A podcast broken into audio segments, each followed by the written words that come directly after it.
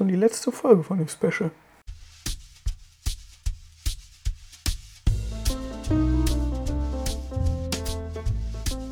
Willkommen bei einer neuen Episode mit Bart, Brille und Beanie.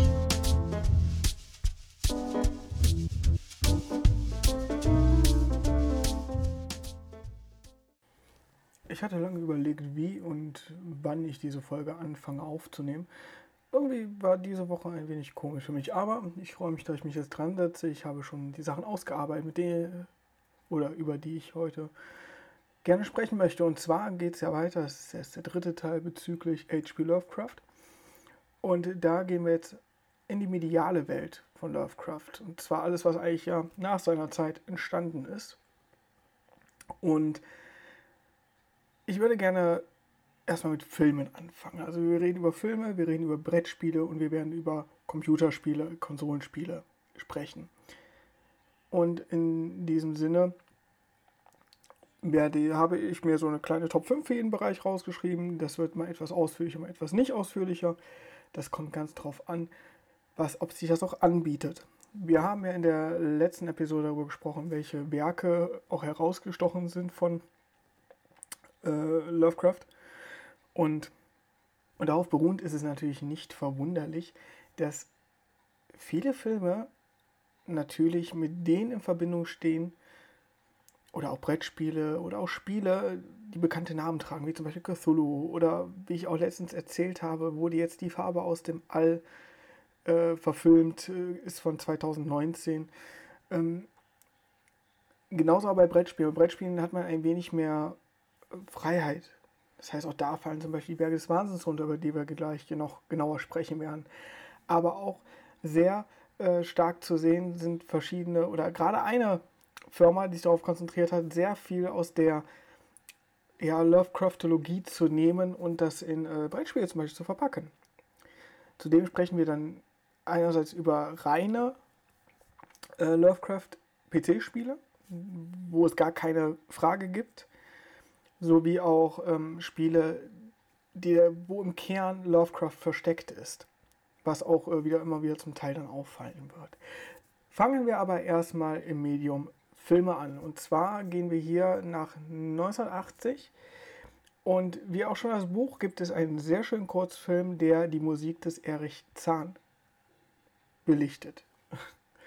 Und ähm, zu Erich Zahn haben wir ja, habe ich ja schon mal angeschnitten, haben wir ja schon mal kurz drüber gesprochen, über diesen Musiker, der alleine oben auf seinem, in seinem Zimmer sitzt und äh, auf seiner Violine ganz komische Töne von sich gibt. Und unten drunter ist einer, der es mitbekommt und dann sich kurz auch mit ihm anfreundet. Und das, wie gesagt, ist wirklich eine ganz kurze Story eigentlich, wenn man das Buch inhaltsmäßig nimmt und man selbst lesen würde. Ich meine, das Hörbuch ist das ungefähr lasst mich das lügen, ich glaube, es waren anderthalb Stunden. Ich würde sagen, Buch selbst lesen eine Stunde und dann lässt man sich Zeit wirklich. Dieser Film komprimiert die komplette Geschichte auf 17 Minuten. Der ist, wie gesagt, von 1980. Und ähm, man sollte nicht zu viel erwarten. Es gibt, äh, man kann diesen Film auch tatsächlich auf YouTube schauen. Das ist vielleicht für manche interessant. Einfach äh, nach The Music of Erich Zahn suchen, also den, den englischen Titel. Äh, man sollte ein bisschen, oder man sollte dem, dem Englischen mächtig sein, um den Film zu verstehen, weil das gibt es nicht in der deutschen oder mit einer deutschen Untertitelung. Ist jetzt aber auch nicht so kompliziert und wer das Buch ähm, kennt oder das Hörbuch gehört hat, wird sehr schnell klarkommen mit der filmialen Geschichte, weil 90 Prozent äh, sind ruhige Bilder mit, mit nur rudimentären Gesprächen. Und ansonsten ist prinzipiell das, was vorgetragen wird, was sich auch anhört, als würde aus einem Buch vorgelesen werden, genau das, was auch im Buch vorkommt. Es geht wirklich eher um die, um die Umsetzung ins Bildliche. Ich glaube, es ist teilweise vielleicht auch verwunderlich, kann man so lange über 17 Minuten Film sprechen. Ja, tatsächlich kann man so lange über 17 Minuten sprechen. Und meiner Meinung nach kann man besser über die 17 Minuten sprechen als mancher Film, der anderthalb Stunden geht oder zwei. Es gibt ja auch gerade zur heutigen Zeit ne, diese zwei Stunden, die sind ja unglaublich gerne genutzt, wo ich dann eigentlich sage so, ja, das sind dann die Filme, wo, wo ich vielleicht eine halbe Stunde weggelassen hätte, dann wäre die anderthalb Stunden, das wäre so typische Laufzeit von seiner Zeit gewesen. Aber gut, das ist äh, meine persönliche Meinung zu Filmen und da können wir bestimmt auch irgendwann nochmal näher drauf eingehen, aber das ist auch wieder ein anderes Thema. Und bei dem kleinen Film von die Musik von Erich Zahn, ich sage jetzt Filme aus dem Grund, wie gesagt, es gibt einen von 1980, zudem gibt es einen anderen, moderneren, von wann der genau ist, kann ich jetzt gerade nicht sagen. Ich habe mir aber beide angeguckt, der ist prinzipiell nachvollziehbar und wo so ein bisschen am Ende der Kern der Geschichte fehlt, die der 1980er hat und der auch ganz wichtig ist, weil man muss wissen, was äh, bei, bei Zahn da passiert ist, damit die Story in der Komplexität, in der Kürze der Komplexität einen Sinn hat.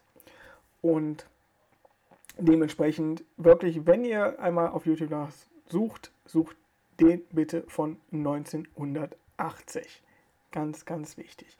Klasse 17 Minuten, also auf den Punkt gebracht, wunderherrlicher Film.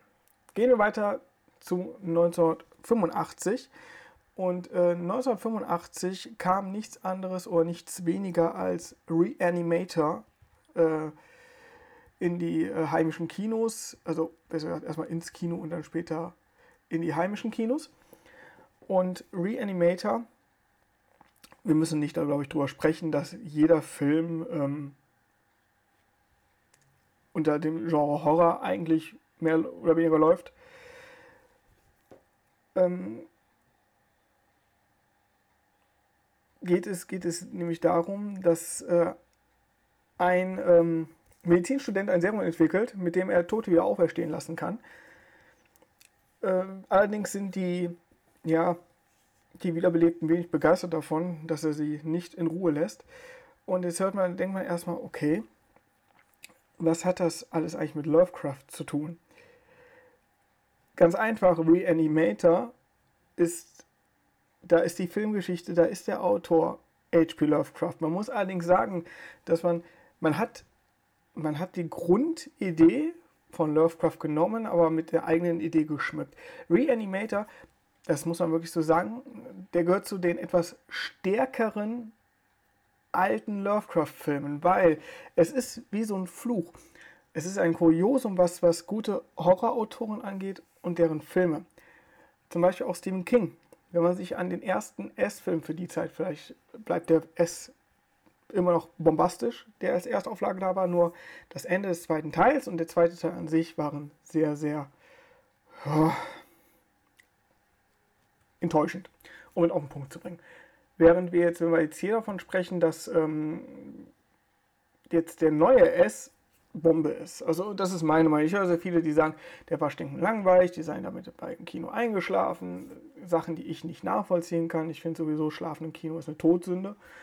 Dann sollte man den Platz bitte freilassen. Und Reanimator ist halt so ein Kind zu der damaligen Zeit, sich daran zu trauen. Und vor allem hier muss man sagen, Reanimator ist eine Trilogie. Das heißt also, wir haben hier nicht nur den einen Teil, ähm, muss man ganz klar sagen, ja, es war mutig, sich an dieses Thema zu wagen. Ähm, weil auch hier muss man ganz klar sagen, der Versuch, ich meine, es war auch zu der Zeit, wo auch Hellraiser rauskam, ja. Ähm, Hellraiser ist auch, muss man ganz klar sagen, wenn man sich Hellraiser genau betrachtet, ist ja auch da eine starke Anlehnung an H.P. Lovecraft, auch wenn es nichts in der Form mit Lovecraft eigentlich zu tun hat. Ähm, und wie gesagt, also man muss euch sagen, Reanimator ist Oldschool Splatter. Super schön, absurd, grotesk. Ähm, man lacht, obwohl es eklig ist. Und der gehört mit zu den großen Filmen, aber man muss sich darauf einlassen können. Also wer jetzt einen super hoch bearbeiteten Film hat, äh, oder haben will, der ist bei Reanimator falsch. Ähm, aber wer einfach eine solide Story haben will, wo, wo das Lovecraftige drin ist, man merkt, dass das so Lovecraftig ein bisschen ist, der sollte sich Reanimator geben, auch ruhig die Trilogie, damit das am Ende irgendwie dann doch alles einen Sinn macht, auch wenn man das erst nicht glaubt. Ähm man muss aber ganz klar sagen, Teil 1 ist und bleibt das Beste. Teil 1 ist wirklich, also es ist wie gesagt angelehnt an Lovecraft und sein Universum. Und äh, jetzt muss man wirklich sagen, ja, super Filme, aber wirklich Teil 1 ist hier der beste. Der Rest wirkt nicht aufgesetzt, das wäre falsch. Das baut schon weiter, das Ganze. Ähm, aber auch wie gesagt, dem Film muss man die Chance geben. Es ist halt ein alter Film, es ist nochmal in 85 produziert worden, da müssen wir nicht drüber sprechen. Einer, der eigentlich jünger ist, aber sich älter anfühlt, ist zum Beispiel der Film H.P. Lovecraft Necronomicon. Und hier muss man sagen, der ist äh, auf seine Art besonders, weil der geht knapp zwei Stunden, also 1,45 glaube ich. Und äh, er ist unterteilt. Das heißt, wir haben hier einen Episoden, ähm, einen, einen Episodenfilm. Und das ist halt voll geil. Man nimmt eigentlich prinzipiell Bruchstücke aus, aus dem Necronomicon. Man, also es werden einzelne Geschichten, die im Necronomicon passieren und hat diese verbildlicht. Und das ist schon ein starkes Konzept gewesen. Ähm, weil zu sagen, dass man jetzt nicht einen kompletten großen Film darum macht, sondern zu sagen, weil das Necronomicon selbst so komplex ist, dass man eigentlich gar keinen großen Film machen kann, weil eigentlich ja niemand weiß genau, was in diesem Buch steht, ist es wunderbar zu sagen, dass man jetzt hier hingeht und den in, äh, in äh, Bröckchen teilt. Ich glaube, drei, drei Filme sind muss ich mir auch mal hier angucken, das ist einfach ein super Ding. Ich meine, bei, bei der Laufzeit kann man sich ungefähr ausrechnen, wie lang ein Teil geht. Ähm, und einfach zu sagen, so, und jetzt machen wir da kleine, kleine Filmteile draus, die so ein bisschen Einblick ins Necronomicon geben und welche Auswirkungen das Necronomicon hat, welche Macht dieses Buch hat aus der Welt von H.P. Lovecraft. Dann äh, ganz spezieller Film, wirklich ganz speziell, aber unglaublich gut, ist 2005 erschienen und trägt den noch nie gehörten Namen The Call of Cthulhu. Ja, warum ist dieser Film so besonders dafür, dass er 2005 erschienen ist?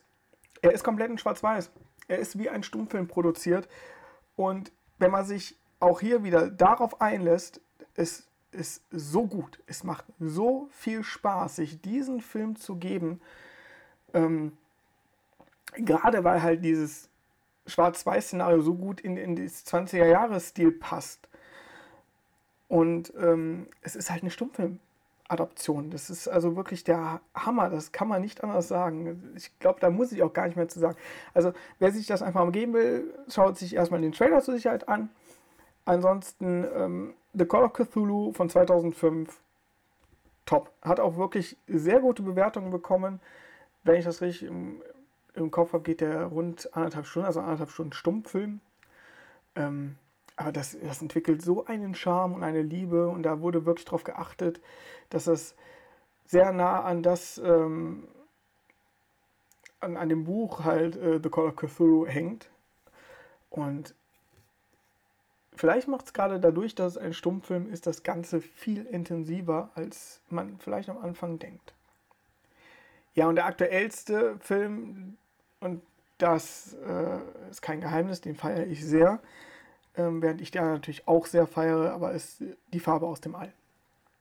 Die Farbe aus dem All, wie ja schon mal erklärt, das habe ich ja schon im letzten Teil kurz angerissen, dreht sich darum, äh, Meteoritfeld, äh, ein Meteoritfeld, das sich auch gut an, ein Meteoritfeld auf ein Feldstück und die Bewohner, die diesen Meteoriten finden, die fangen langsam an sich zu verändern.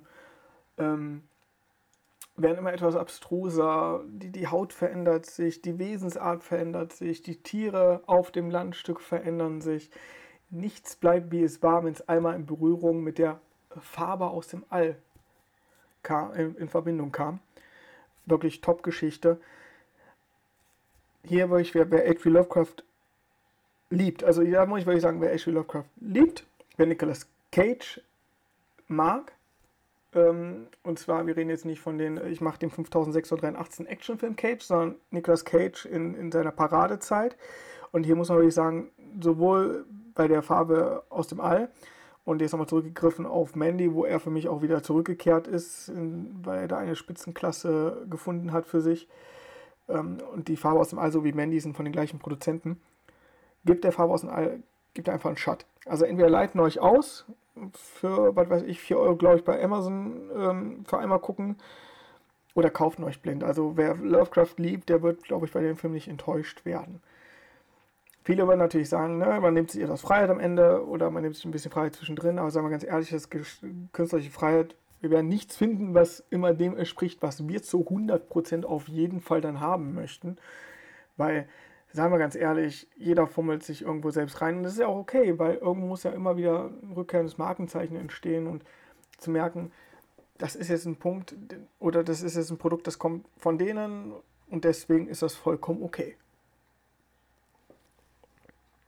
So, als nächstes kommen wir ähm, zu dem Abschnitt und zwar ja, ich weiß nicht, wo ich jetzt erst reinwandere. Ich glaube, ich hatte erst überlegt, direkt in die Brettspiele, aber ich glaube, ich gehe jetzt erstmal auf die, auf die Computerspiele. Weil, dass sich die Brettspiele dahin entwickelt haben, ähm, wo sie jetzt sind, hat länger gedauert, als wo die Computerspiele sich hinentwickelt haben. Es gab schon immer in irgendeiner Art H.P. Lovecraft Computerspiele. Ähm, das beginnt schon mit Alone in the Dark, mit dem allerersten, weil da der Horror Art, die, die Horrorart, wie es in Alone in the Dark schon da war, äh, auch Lovecraft-mäßig war. Und trotzdem habe ich auch da ein paar äh, mal rausgesucht, wo es unschwer zu erkennen kann, dass es ein Lovecraft-Spiel äh, ist.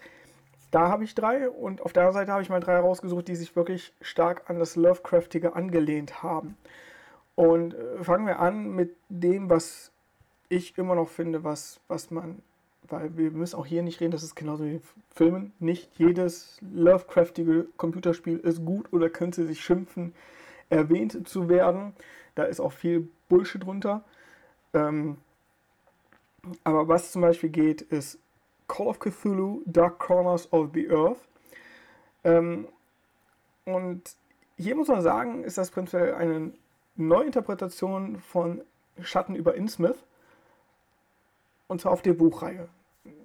Und zwar, wir kommen halt auf dieser Insel an, wir kommen in Innsmouth an und müssen halt ein Rätsel lösen. Also man muss immer denken, es ist oft so, dass die Cthulhu-Spiele, äh, Cthulhu-Spiele sage ich schon, die Lovecraft-Spiele, sehr stark immer in Verbindung mit, mit Rätseln und Grusel verbunden sind. Und ähm, da denke ich, ist das dann auch vollkommen legitim. Es passt ja auch sehr gut, wenn man sich mal überlegt, wie Bücher aufgebaut sind. Man hat in den Büchern hat man sogenannte Investigatoren immer. Also dieser Investigator ist immer so die Hauptfigur, die versucht, das Rätsel zu lösen. Und da sind wir ja schon dabei. Warum ist der Horror da existent? Warum ist das passiert? Was ist in der Vergangenheit passiert, dass dieser Horror überhaupt aufgebührt wird? Ähm und da passt das dann sehr schön, dass halt auch die Spiele in die Richtung gehen. Und äh, damals wurde das äh, rausgebracht vom Entwicklerstudio Head First Productions. Das war jetzt 2005. Äh, tatsächlich in Zusammenarbeit mit Bethesda Softworks. Also es ist jetzt nicht irgendwie, dass es total klein war, lief unter Survival Horror. Ähm, und basierte vom Inhalt her auf verschiedene Kurzgeschichten von Lovecraft. Also das war schon sehr stark gebunden auf das, was es auch darstellen wollte. Und ähm, man, man spielt als ein Privatdetektiv, da sind wir wieder in den 20er Jahren, das ist also genau eins zu eins. Und ähm, man versucht eine verschwundene Person zu finden und der letzte Aufenthaltsort, der bekannt ist, ist halt dieses Fischerdorf namens Innsmouth. Und ähm, ja, was dann passiert, ist klar. Ne? Halten wir es mal ganz kurz und klein. Wir versuchen natürlich die verschwundene Person zu finden und werden damit genug konfrontiert, dass äh, H.P. Lovecraft sich äh, im Grabe hinsetzt und die Hände reibt. So wie das Konzept ja auch der weiteren Spiele sein wird, was ich jetzt äh, noch aufführen werde. Zum Beispiel, nicht wundern, Call of Cthulhu. also nach äh, Call of Cthulhu, Dark Corners äh, of the Earth, Verzeihung, gab es sehr wohl noch ein weiteres Call of Cthulhu. Und ähm, das war dann schon etwas schöner anzusehen, muss man sagen. Ähm, ist auch jetzt für die aktuellen Generation, äh, Konsolengeneration verfügbar, wie auch für den PC. Und hier dreht es sich, oh Wunder, auch um äh, einen Privatdetektiv, äh, der ein Verschwinden aufklären muss. Nun muss man sagen, bei Call of Cthulhu, ähm, der neueren Variante von 2018, Diesem ist ja Herausgeber gewesen, Home, äh, Focus Home Interactive. Läuft auch unter Survival Horror, also da ist man sich immer wieder einig gewesen. Da haben wir ähm, äh, nicht Innsmouth, sondern Darkwater Island. Ähm, und man stößt halt äh, auf ein schreckliches Geheimnis, wie es immer so schön ist. Und hier dreht es sich nicht um das Fischerdorf Innsmouth in dem Moment, auch wenn wir hier sehr starkes Fischerdorf-Flair haben, sondern hier geht es darum, dass es äh, um den Kult geht, der Cthulhu anbetet und wieder auferstehen lassen will. Und auch hier in alter und guter Adventure-Rollenspielmanier wollen wir das Ganze natürlich aufklären, weil es ist auch mit dem Mord ver äh, verknüpft und verschiedenen Gemälden, die man, äh, die eine bestimmte Rolle spielen in der ganzen Geschichte von einer bestimmten Malerin, womit das Ganze eigentlich ins Rollen gekommen ist. Und der Frage, warum das alles und wie verrückt kann man wirklich werden. Und das ist nämlich, und hier ist etwas sehr Schönes, und ähm, das sind so die Elemente, wo man immer merkt, so da hatte, ähm, da hat man so diesen, diesen Lovecraft-Flair mit drin. Sobald es darum geht, dass es was Ritualistisches gibt, gerade mit Wesen oder Elten aus der stärkeren Welt, und dann spielt oft der Kopf, der Wahnsinn eine Rolle mit.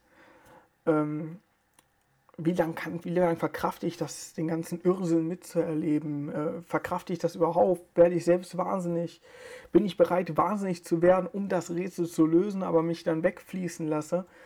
Und das ist schon sehr, sehr geil gemacht. Also auch hier merkt man immer wieder die Szenarien, wo man dann so merkt, okay, jetzt bin ich vielleicht etwas zu tief gewandert in die Geschichte, aber es hat mir dafür gebracht, meine Fähigkeiten zu verbessern, um noch genauer herauszufinden, was passiert hier eigentlich.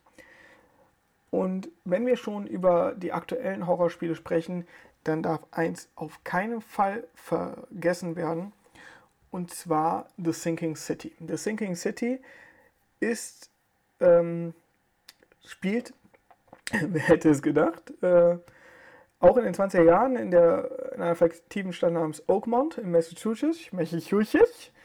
Und wir spielen auch hier wieder ein Privatdetektiv, ehemaliger Kriegsveteran, dem ist aber auch schon nicht so gut. Der Entwickler ist hier Frogwares gewesen. Frogwares kennt man zum Beispiel auch, die haben oder machen auch die äh, Sherlock Holmes Spiele.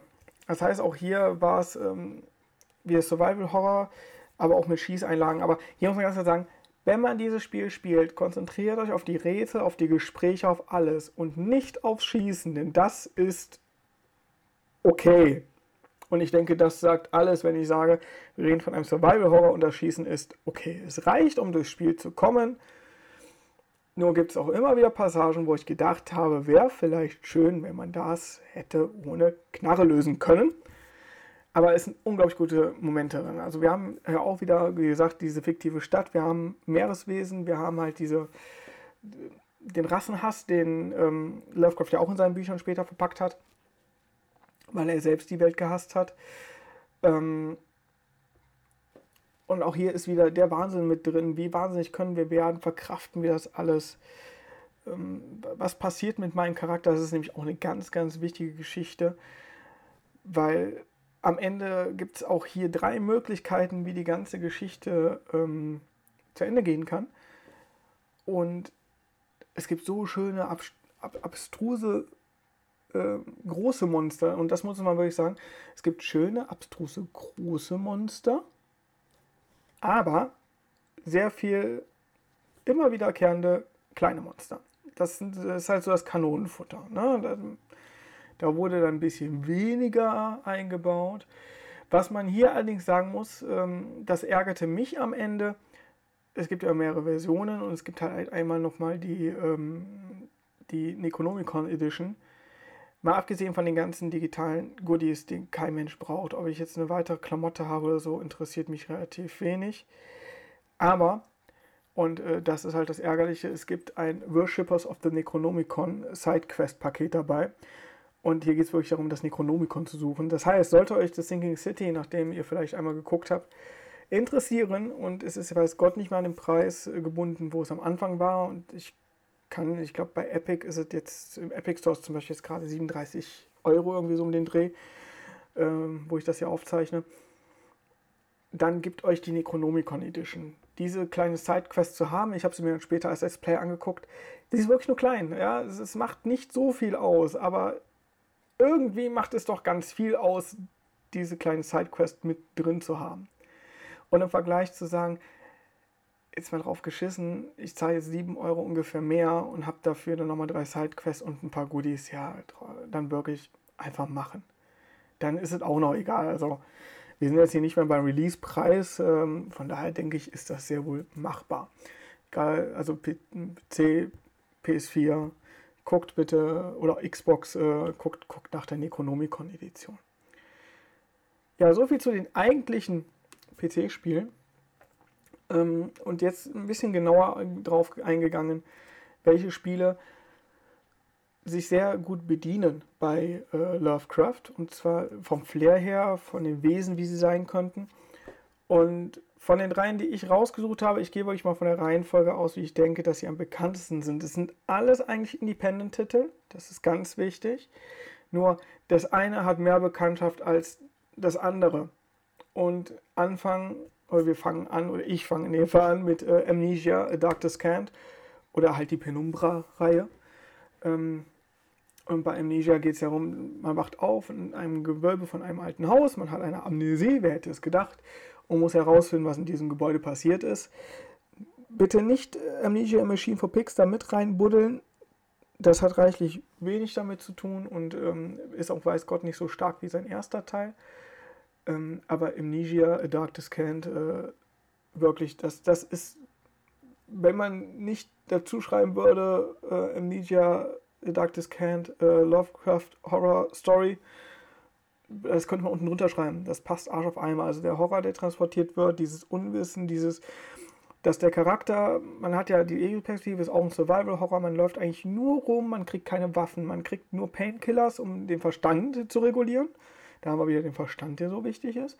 Und auf der anderen Seite wir halt, müssen wir uns verstecken vor Wesen, die wir schlürfend hören. Und wir dürfen uns aber auch nicht zu lange im Dunkeln aufhalten, weil sonst wir Kürre werden.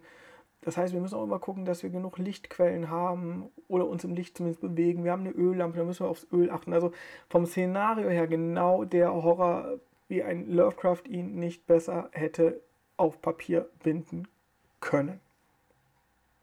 Kurz danach Darkest Dungeon. Ja, auch Darkest Dungeon gehört, auch wenn es hier ganz klar, hier reden wir nicht vom Survival Horror, sondern reden wir von einem klaren Dungeon Crawler. Äh, relativ einfach gehalten, in Anführungsstrichen. Eigentlich sehr geiles Design, 2D-Ansicht, also seitliche Ansicht. Man hat ein ähm, rundenbasiertes Kampfsystem. Man muss halt einen Trupp zusammenstellen in der kaputten Stadt äh, in einer kaputten Stadt und äh, man geht auf Goldjagd und äh, es ist so ein bisschen Herr der Ringe-like. Äh, die Zwerge haben zu tief gegraben, ja. Ungefähr so kann man sich das vorstellen. Also man hat da einen bestimmten Korridor, also einen, diesen halt, den, den dunkelsten Dungeon. Und ähm, man geht halt da rein, aber auch hier wieder die Manier, warum Lovecraft. Auch hier kann es passieren, dass man wahnsinnig wird, dass man den Verstand verliert, dass ähm, man hat einen Trupp von vier Leuten, ob da, wenn da einer nicht lebendig rauskommt, macht das was mit der Gruppe. Oder auch wenn einer vergiftet ist und langsam am Gift krepiert, man wird verwirrt, man greift sich gegenseitig an. Und das vor allem durch viele Effekte, die die Wesen ausspielen, wenn man gegen sie kämpft. Und es ist halt, ja, es ist einfach, es ist einfach ein Träumchen. Also auch das ein ganz, ganz großes Spiel. Auch wieder ein Independent-Titel, der groß geworden ist. Man muss hier sagen, an vieler Stelle, da ist Gott sei Dank obwohl es independent ist, ja gar nicht mehr so independent ist, muss man hier sagen, ähm, geht es dann doch schon noch ein bisschen mehr in diese Richtung. Aber durch Twitch und vielen Streams hat Darkest Dungeon einen sehr starken Aufwind äh, zu seiner Zeit bekommen. Ein wenig darunter fällt, und das ist eigentlich sehr schade, Sunless Sea. Wie man hört, Sunless Sea, es geht um die See, um die sonnenlose See, und zwar wir befinden uns eine, in einer Stadt unter, ja, unter Wasser ist in einem Höhlenkonstrukt. Und ähm, ja, wie der Name sagt, es geht eigentlich, eigentlich wir Seefahrer. Und als Seefahrer müssen wir auch bestimmte Dinge erledigen. Nur das Problem ist, wir haben kein Sonnenlicht da unten. Ähm, ist ein sogenanntes Survival Exploration Rollenspiel. mit schurkenhaften Elementen, wie es so schön beschrieben wird. Und äh, das kam 2015 raus, war auch ein Crowdfunding-Produkt. Das Besondere an Sunless Sea ist halt die Atmosphäre. Wenn man sagen würde, wie könnte ähm, Innsmouth aussehen, wenn es unter Wasser wäre, dann ist das Innsmouth. Vor allem merke, hat man immer wieder Anspielungen, wenn man sich, wenn man einfach mal übers Meer fährt. Also es ist schon so, dass es einen bestimmten Rollenspielaspekt hat. Das heißt, man muss sich auch verbessern, weil man kann nicht ewig auf See bleiben. Ähm, und da sollte man auf jeden Fall gucken, dass äh, wenn man die Möglichkeit hat und nicht nur die Transporte und wirklich seine Arbeit da machen muss, um zu überleben, äh, sollte man hingehen und sich ein bisschen die Umgebung angucken. Weil ähm, ja, es sind halt diese dunklen Gewässer, auf denen man sich fortbewegt und wo viele, viele äh, Situationen oder auch Namen auftauchen, die man sehr wohl aus Lovecraft-Geschichten kennt. Und das ist genau das, was, man, was ich eigentlich nicht so sehr triggern möchte. Also wie gesagt, man ist auf Wasser unterwegs, man hat Aufgaben, die man erledigen muss, man baut sich auch mehr oder weniger seine eigene Geschichte. Also es gibt kein festes System da drin, so dass man allein folgen kann sondern man nimmt Aufträge an, diese Aufträge tragen dann die Geschichte. Das heißt, ich muss Transport A nach B, aber nicht das Wichtige ist dieser Transport, sondern was passiert auf der Strecke, was entdecke ich auf der Strecke. Und das ist das Coole an der ganzen Geschichte. Ähm, und was für ein Gefühl hat man, was man entdeckt und ist das wirklich so, wie man das wahrnimmt. Wie gesagt, manche Stellen haben da auch sehr schöne Namen, die eigentlich hier der Lovecraft-Kentrick auffallen sollte. Ähm, Wer es nicht weiß, sollte sich auf jeden Fall mal informieren darüber. Gibt es auch hier, wie gesagt, ist eigentlich ein kleines Spiel, gibt es tatsächlich sogar fürs iPad ähm, und auch für alle gängigen Konsolen. Also mal PC wieder außen vor genommen, ist auf GOG.com zu erhalten, aber halt auch für PS4, Switch und Xbox One ist dieses wunderbare Spiel zu erhalten. So viel zu der Thematik Computerspiele. Und kommen wir jetzt zum dritten Abschnitt, den ich besprechen wollte. Und das sind die Brettspiele. Und Brettspiele habe ich mich jetzt entschieden, am Ende zu setzen. Und das hat folgenden Grund. Der Grund ist der, dass man erst darüber nachdenken muss, wie haben sich Brettspiele entwickelt. Wie ich damals als Kind Brettspiele gespielt habe, war das Highlight, wenn irgendwo eine Plastikfigur drin war. Statt einem typischen Miepel, ne? die Miepels sind ja die kleinen Holzfiguren, so im Grundlegend werden die so genannt, äh, für Mini-People. Und ähm, dieser, dieser Miepel war zu 90 Prozent, 95 Prozent aus Holz. Ja, ein Siedler von Katan mit Plastik war schon äh, revolutionär. Da müssen wir gar nicht drüber sprechen. Und ähm, deswegen war es auch eine ganze Zeit lang. Also ich glaube, dass irgendwann der, der Brettspielmarkt, auch das wird bestimmt auch nochmal eine extra Folge geben, Brettspiele, äh, dass der Brettspielmarkt mit, mit den Brettspielern, wo in der Zeit, wo es sehr extrem war, in den 90ern, ich meine, das ist heute nicht ausgestorben, aber es ist so tendenziell schon ein bisschen rückläufig geworden. Und da merkt man, man muss jetzt, man muss moderner werden und man muss mit der Masse auch älter werden. Weil, sagen wir ganz ehrlich, der, der Großteil des Marktes war früher überschwemmt mit familienkonformen Spielen für Groß und Klein. Vollkommen in Ordnung, vollkommen nachvollziehbar wirtschaftlich wahrscheinlich das was man machen konnte. Man wollte die Familie zusammenkriegen. Ähm, da war Fernsehen noch nicht so aktiv wie gerade die ersten Brettspiele. Also Fernsehen war ein Luxusgegenstand, also hat man viel Zeit miteinander verbracht. Man suchte Beschäftigung, da gab es noch keine Konsolen ähm, oder sonstiges. Und wenn Konsolen da waren, dann waren die halt so noch äh, volumentär, dass er ja auch, ja, Pong kann auch 10 Stunden Spaß machen, klar. Aber sagen wir mal ganz realistisch. Ähm, und diese Brettspiel-Szenerie, aufgrund, dass eben auch die Computerspielindustrie sich so entwickelt hat, muss den Schritt machen. Und diesen Schritt haben sie Gott sei Dank gemacht und Gott liebe ich sie heute dafür. Und ich, ich bin wieder voll im Wust und sammle. Und wie gesagt, ich kann da nochmal separat was drüber machen. Das mache ich auch auf jeden Fall. Da habe ich richtig Bock drauf. Ähm, aber gerade was, was äh, ja, den Lovecraftian, Lovecraftianismus oder wie man es nennen will, angeht, hat das eingeschlagen in die Brettspielwelt, weil es sich einfach anbietet, so viel heutzutage umzusetzen. Und zwar, wenn man grundlegend dahin geht, Jedes Spiel, was ich jetzt gleich erwähne, bis auf eins in dieser Liste, hat prinzipiell, na zwei, Entschuldigung, ich will jetzt nicht, zwei, hat prinzipiell als Grundkern Pen und Paper. Wer Pen und Paper nicht kennt, man trifft sich als Gruppe, man hat ein Blatt Papier, man hat Würfel, Kerzen, Wein, Bier, Feierabend. Einer hat ein fettes Buch, der erzählt die Story. Ähm, und wir bauen uns unseren Rollenspielcharakter vor zusammen und äh, quatschen nur noch miteinander. Das heißt also, alles funktioniert über Würfel. Es wird ausgewürfelt, die Intelligenz, ob ein Kampf stattfindet, ob der Kampf gewonnen wird, ob ein Zauberspruch funktioniert. Das ist Pen und Paper. Ähm, also da ist Name, Programm, Stift und Papier. Mehr passiert ja nicht. Jetzt muss man sagen, Pen und Paper ist natürlich ein Medium, was nicht für jeden etwas ist. Also musste man hingehen und bestimmte, oder man, man ist hingegangen, hat bestimmte Systeme umgebaut und hat diese brettkonform gemacht, Brettspielkonform. Und vorneran gerade Brettspielkonform wie auch Kartenspielkonform, das muss man auch noch dazu sagen. Und vorneran muss man wirklich sagen, gibt es zwei nicht deutsche äh, Produzenten, die einfach den Shit daraus bieten. Das eine, die einen sind Fantasy Flight. Ähm, Fantasy Flight gibt man einmal bei äh, Amazon Fantasy Flight in der Verbindung mit Arkham Horror ein, wird man zugeschüttet mit Spielen. Aber trotzdem sind es immer wieder andere. Also wir reden hier nicht, es ist prinzipiell, es läuft unter Arkham Horror. Es ist prinzipiell wie so, so eine Übermarke wo man das Wort Lovecraft rauslässt, sich Arkham nimmt und den Arkham Horror rausmacht. Aber grundsätzlich äh, jede Entwicklung dieser Spiele im Kern Lovecraft ist. Und es ist auch gut so, dass es so ist, weil das, das können die Jungs. Ähm, es gibt Arkham Horror auch als pures, also unter dem Namen Arkham Horror. Das gibt es als Brettspiel, das gibt es als Kartenvariante. Ähm, dann gibt es natürlich Ableger davon, wo dann auch äh, Dunwich drin vorkommt oder Innsmouth. Es gibt Erweiterungen für diese Arkham Horror Reihe. Aber darunter läuft halt dann auch später noch der Eldritch Horror. Also es ist ein Ableger von der Arkham Horror Reihe und es dreht sich um die Stadt Eldritch. Und dann wiederum gibt es die Ableger für, ähm, ja, zum Beispiel die, die Willen des Wahnsinns.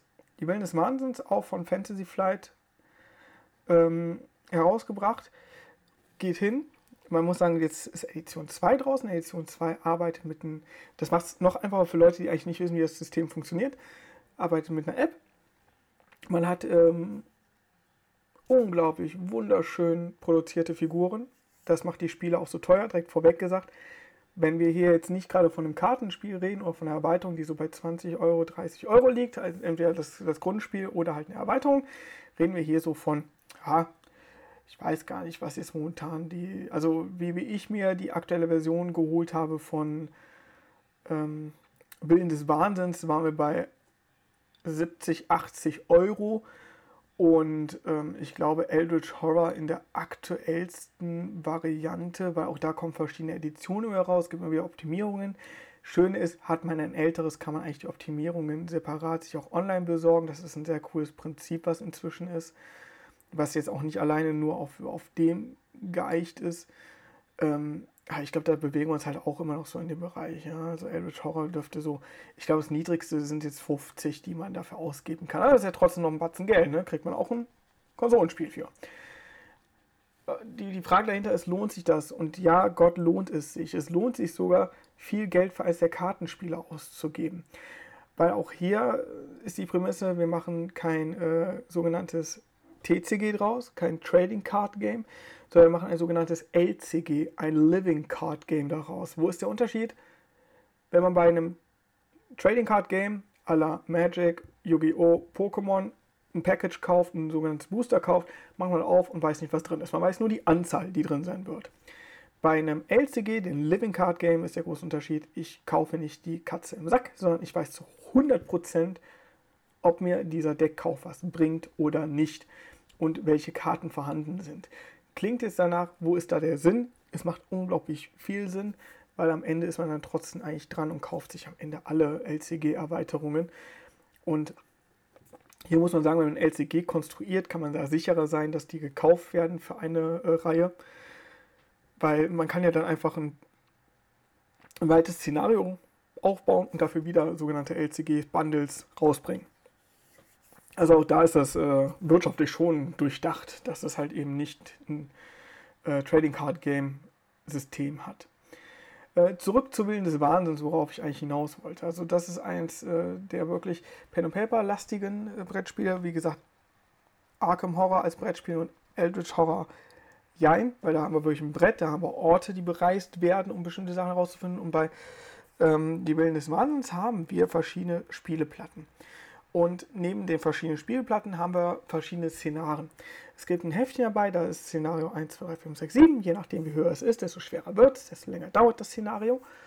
Und ähm, man muss sagen, die, die Figuren, die drin sind, sind einfach sehr, sehr hochwertig. Also, ich sag mal, man könnte sagen, die sehen aus wie aus einem 3D-Drucker, nur jetzt stellt euch wirklich nicht eine 3D-Druckfigur vor, sondern eine hochdetaillierte, teure Druck, äh, teure produzierte Figur. Ja, die ist wirklich wertig, die fühlt sich gut an, die fühlt sich nicht an, als würde sie gleich in meinen Händen zerbrechen. Äh, dazu kommt hochwertige, hochwertige ähm, Plättchen, die aus hochwertiger Pappe geprintet sind, auf hochwertiger Platte geprintet sind, sehr schöne Farben. Ähm, tolle Qualität vom kompletten Spielmaterial. Ich habe keine Angst, wenn mir da eine Platte runterfällt, dass das, äh, ich beim nächsten Mal direkt einen fetten Knick drin habe. Die ist schon gut und gerne, äh, ja, Gut, es kommt auf an, welchen kleinen Finger man hat, aber eine kleine Fingerdicke hat es auf jeden Fall vom, vom Pappwert her.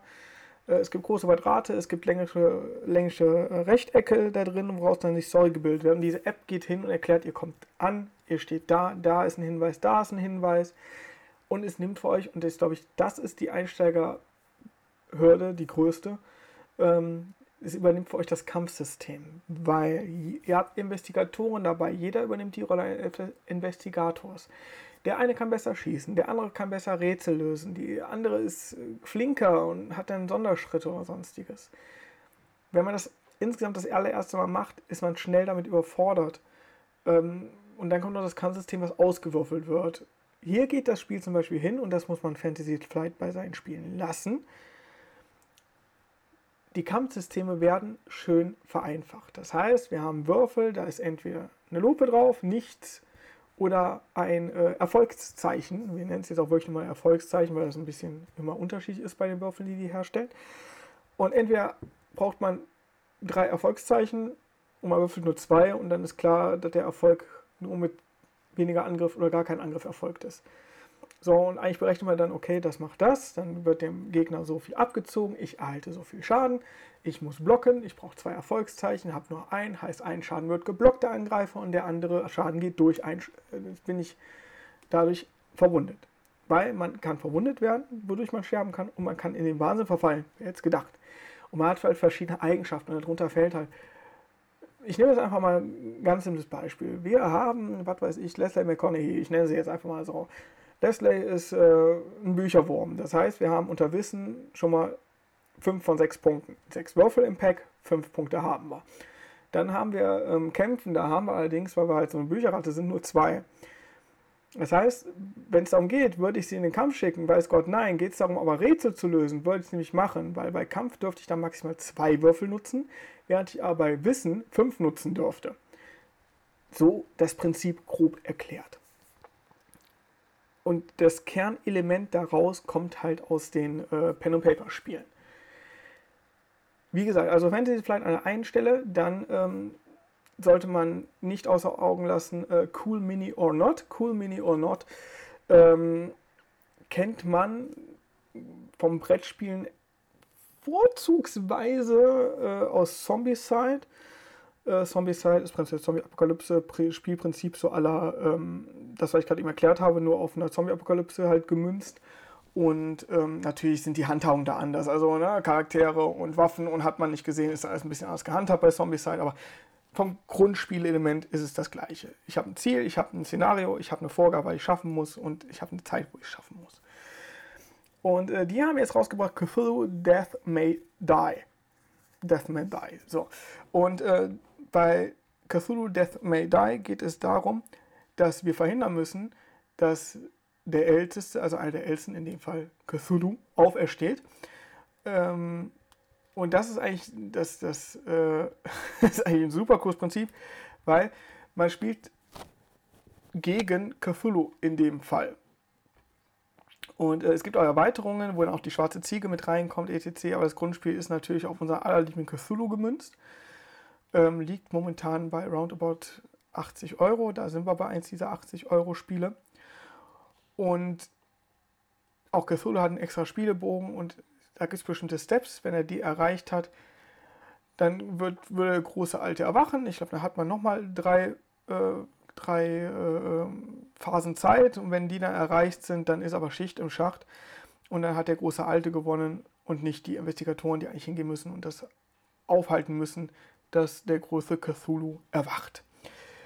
Äh, auch sehr geiles Design, auch hier sehr schöne Boxen tatsächlich. Es gibt so kleine Pappboxen für jeden ähm, Investigator, wo alle Sachen für den Investigator explizit drin sind.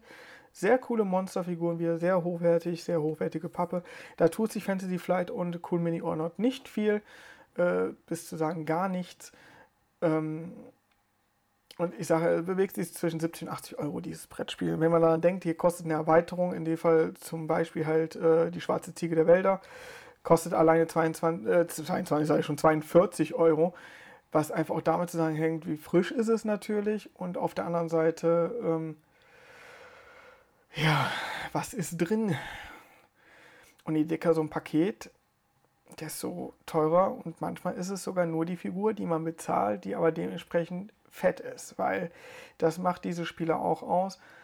Äh, man kann davon ausgehen, je teurer so ein Spiel ist, desto größer sind die Figuren oder desto mehr Figuren sind enthalten. Hier empfehle ich, sollte man sich überlegen, eins aus dieser Richtung zu kaufen. Schaut euch um. Es gibt inzwischen extra Händler für Einlagen für die Spieleboxen, weil die Spieleboxen sind grundsätzlich nicht sehr schön aufgeteilt, sondern sehr einfach aufgeteilt. Ähm, was aber auf der anderen Seite wiederum schön ist, es kommt alles mit kleinen Plastikbäulchen, sodass man alles sehr schön sektionieren kann und wegverstauen kann. Wie gesagt, ich kriege das auch alles nochmal in eigenen Podcast gefüllt. Gehen wir weiter. Äh, Storm, auch hier, das ist tatsächlich aber äh, von Purple Meeple Games. Das ist ein ungarischer Verlag, der ist recht frisch. Und äh, in Culty Storm sagt eigentlich so prinzipiell schon so ein bisschen den Name, ne? Kultismus, auch hier wieder Anbetung. Ähm, hat halt, äh, ist ein Boardgame, was halt einen Spielkarteneffekt mit auch drin hat. Also auch hier wieder viel mit Karten gearbeitet. Ähm, aber auch hier wieder besiegt das Böse. Ich meine, wir reden von H.P. Lovecraft. Was sollte es sonst sein, als, als das Böse in den Hintern zu treten? Ähm, ja, es gibt auch zum Beispiel immer noch Brettspiele, wo es umgekehrt ist, wo man tatsächlich auch mal das Böse spielen darf. Aber hier ist das zum Beispiel, das ist halt im Universum H.P. Lovecraft angesiedelt und sendet eine Reihe Ermittler, um Jagd nach bedrohlichen Kultisten zu machen, welche die großen Alten in die Welt bringen wollen. Prinzip nicht neu, geiler Scheiß, trotzdem. Einfach auch hier wieder das Design, das Aussehen, die, die Mühe, auch hier das Design der Figuren ist nochmal hervorzuheben, weil ich finde, das sind mit welche der schönsten Figuren, mit welche der schönsten Figuren, die ich bis jetzt gesehen habe. Auch die Tableaus für die äh, Ermittler sind echt schnieke und die wird halt mit Rubinen dann wiederum gearbeitet. Es gibt ein größeres Würfelsegment. Ähm, und hier haben wir dann auch eher sich ein zusammensetzendes Brett aus, also man hat prinzipiell so, so ein Kontrollbrett in der Mitte und daran sind dann kommen Orte, werden draufgelegt und an diesen Orten entstehen dann wiederum Sach also Vorfälle und diese Vorfälle muss man als Investigator dann lösen, damit das, die, die, das dunkle Übermacht keine, äh, keine Überhand bekommt. Ähm, sehr, sehr cooles Spiel auch hier. Aber man merkt so, die drei gehen schon, in, oder die, auch die Reihen gehen in eine gleiche Breche. Es macht trotzdem Spaß, jedes von sich und auch jedes einzeln zu betrachten und auch anzupacken, mal blöd gesagt. Ähm, aber vielleicht mal ein bisschen mehr weg davon, gehen wir erstmal zu einem, auch noch der größeren Spiele, herausgebracht von äh, Yellow. Hier muss man aufpassen, es wird so ausgesprochen, wird aber I-E-L-L-O ähm, geschrieben. Und zwar haben die die Berge des Wahnsinns als äh, Brettspiel rausgebracht. Und man muss sagen, mit einem so geilen Konzept. Ähm, also das ist wirklich so ein Ding, das kann man als Partyspiel nutzen, was bei vielen dieser, beim Großteil dieser Spiele, die, wie ich sie gerade genannt habe, eigentlich gar nicht möglich ist, ist das Ding der Hammer. Weil bei den Bergen des Wahnsinns haben wir die Berge und auf diesen Bergen sind Plättchen verteilt. Und man muss, sich, man muss den Berg erklimmen. Dafür gibt es Karten. Diese Karten sagen, was zu tun ist oder ob etwas passiert. Ziel des Ganzen ist, wie gesagt, um die Spitze zu erreichen. Aber was kann also auf dieser Reise passieren? Also man fängt unten an der Küste an, arbeitet sich zur Felswand hoch, dann landet man in der Stadt. Stadt erklärt sich, wenn man die Berge des Wahnsinns kennt, warum da oben eine Stadt ist. Ähm, da will ich jetzt nicht zu viel erzählen, aber da oben ist dann halt eine Stadt. Und äh, dann haben, hat man oben die, äh, ja, die, die Spitze des Eisbergs. Und dann versucht man zu fliehen und das funktioniert über ein Flugzeugsystem. Also da ist dann auch so ein kleiner Fluchtweg, der über die rechte Seite geht. Und dann hat, ist auch hier wieder Kartensystem mit drin, es ist eine Sanduhr mit drin. Und äh, es geht darum, dass man, es sind, gibt so genannte Anführermarker. Und wenn der letzte davon ähm, aus dem Spiel ist, genommen werden musste oder die letzte Verletztenkarte vom Stapel gezogen werden musste, dann hat man verloren. Ansonsten kann man eigentlich nur gewinnen. Und das Coole an diesem Spielkonzept sind eigentlich diese Wahnsinnskarten, weil wer eine Wahnsinnskarte ziehen muss, hat die unglaubliche Freude, wahnsinnig zu werden. Und da sind dann so coole Aktionen wie zum Beispiel, dass man nicht mehr sprechen darf. Egal was dann in dem Moment passiert, alles muss per Gestik erfolgen. Man ist wirklich auf stumm gestellt. Ja, also das ist die Regel. Wer die bricht, der, ne, da kann man sich denken. Da gibt es auch immer wieder was, was man nicht tun sollte. Wenn man die Regel bricht, hat das nämlich immer nur Nachteile. Oder was man, dass sich einer in die Ecke stellen muss. Das heißt also, der zieht diese Karte, legt die Karte hin, steht auf, stellt sie in die Ecke und nimmt entwegt nicht mehr am Spielteil, bis er wieder dran ist. Weil er wahnsinnig geworden ist. Ja, und das ist halt so ein geiles Element und es kann so viele lustige Effekte hervorrufen. Ähm, das ist der Hammer. Also eine ganz, ganz tolle Idee. Auch das lege ich sehr ans Herz. Äh, ist nicht ohne Grund ja in dieser Liste mit reingekommen. Und tatsächlich kann man Lovecraft auch in klein und kompakt machen. Und zwar vorweggreifen, es gibt die sogenannte Love Letter Reihe. Die Love Letter Reihe ist ein kleines Kartenspiel, äh, was so ein bisschen, finde ich, an Schwarzen Peter erinnert. Und zwar, man hat eine Karte auf der Hand. Ähm, jeder startet mit einer Karte, der der ausgegeben hat, zieht dann eine neue und muss sich dann entscheiden, welche Karte er ausspielt. Die Karte hat unten einen Effekt, der ausgeführt werden muss und oben links eine Punktzahl, was die Karte wert ist. Love Letter, einfaches Prinzip.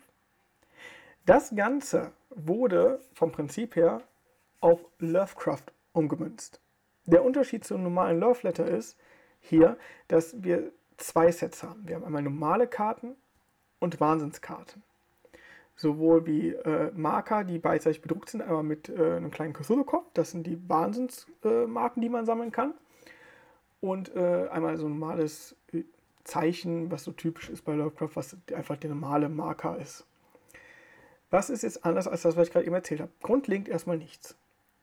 Man hat einen Kartenstapel, man hat eine Karte auf der Hand, man ist dran, man zieht eine Karte, entscheidet sich, welche man behält. Der Unterschied ist jetzt, dass, wie gesagt, es gibt welche, die haben oben eine Zahl normal auf so einem Stein und es gibt welche, die haben oben eine Zahl auf so einem grünen Symbol. Das sind die sogenannten Wahnsinnskarten. Entscheidet man sich, eine Wahnsinnskarte auszuspielen, so ist man ab danach nach diesem Zug wahnsinnig. Man führt, es gibt auf diesen Karten auch zwei Aktionen, einmal eine normale und einmal eine Wahnsinnsaktion. Nachher kann man entscheiden, welche man ausspielt. Ob man die normale oder die Wahnsinnsaktion spielt. Nie beide, immer nur eine aus, die Karte sagt was anderes. Wenn man aber wieder dran ist, muss man so einen sogenannten Wahnsinnstest machen. In den anderen Spielen wird er euch auch über den Weg laufen. War jetzt aber nicht so relevant, weil ich habe ja gesagt, wir arbeiten im Verstand, aber hier ist es einfach relevant, weil es sehr schnell dahin kommt. Und zwar, wir haben, jeder hat vor sich einen eigenen Ablagestapel. Na, damit man auch sieht, welche Karten sind raus, ähm, welche Effekte hatten die. Jeder hat auch eine Übersichtskarte, wo dann nochmal exakt die Effekte stehen. Das heißt, da wird nichts bis auf die eine Karte auf der Hand groß unheimlich gespielt. Ähm, und wenn man halt eine Wahnsinnskarte ausgespielt hat, muss man eine Karte vom Stapel ziehen, darf diese nicht auf die Hand nehmen, sondern muss die direkt wieder auf seine aufdecken und muss gucken, ist das eine normale Karte? Ja, darf man spielen. Ist das eine weitere Wahnsinnskarte, ist man raus, weil man komplett wahnsinnig geworden ist. Und das ist so ein cooles Prinzip, vor allem je mehr Wahnsinnskarten man in seinem Ablagestapel liegen hat, desto mehr Wahnsinnsproben muss man machen. Heißt also, habe ich drei Wahnsinnskarten drin, muss ich drei Karten erst ziehen, bevor ich mir eigentlich einen Zug spielen kann, was die Gefahr erhöht natürlich, dass ich eine weitere Wahnsinnskarte ziehe.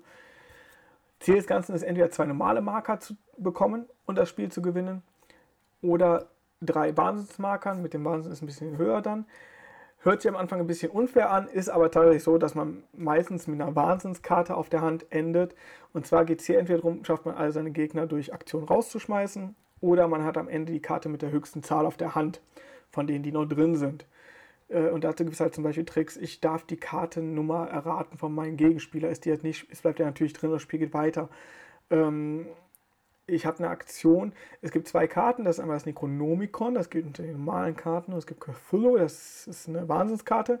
Wenn man die ablegt, egal durch welchen Effekt, ist man aus dem Spiel raus, wer die auf der Hand hat. Also wenn ich meinen Gegner durch eine Karte, die ich lege, erzwinge, lege deine momentane Handkarte ab und ziehe eine neue, dann gilt der Effekt vom Necronomicon und von Cthulhu in dem Moment, weil man diese Karte einfach nicht aus der Hand legen darf.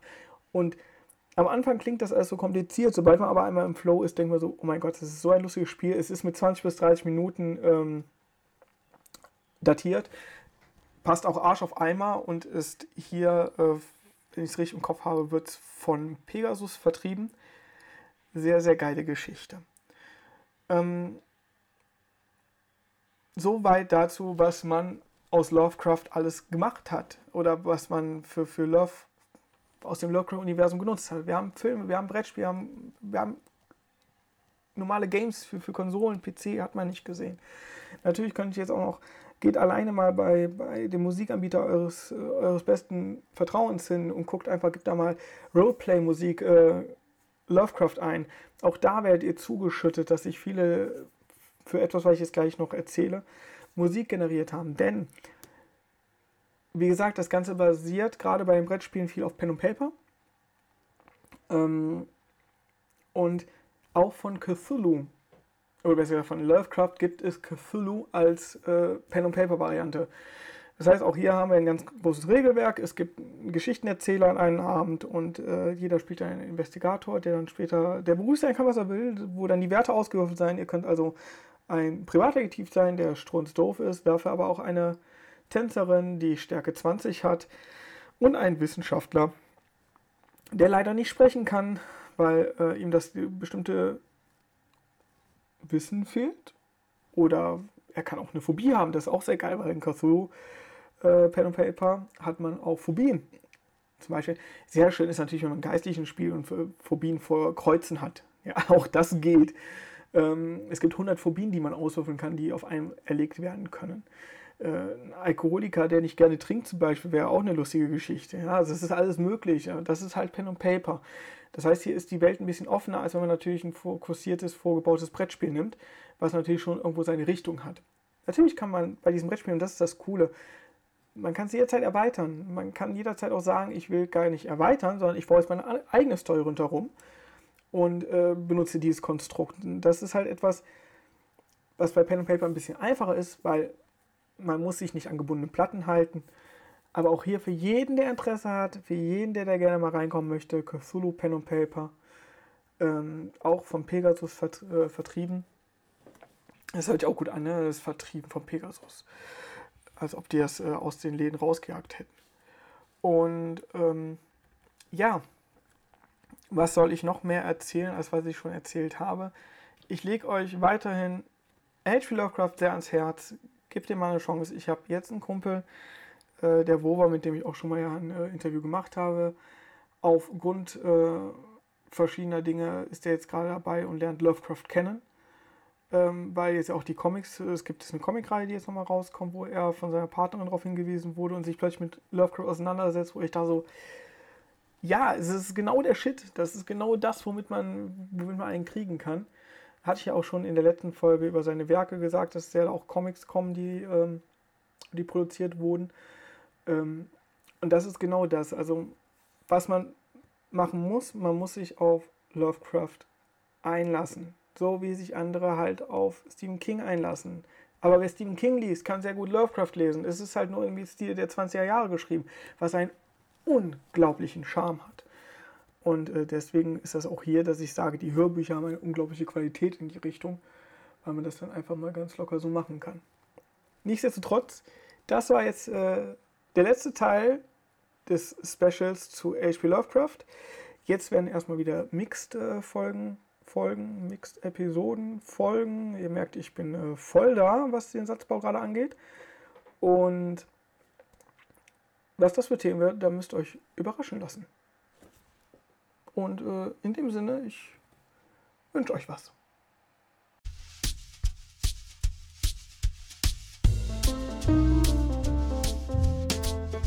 Ich danke euch fürs Zuhören und wir hören uns in der nächsten Episode von Mit Bart, Brille und Beanie.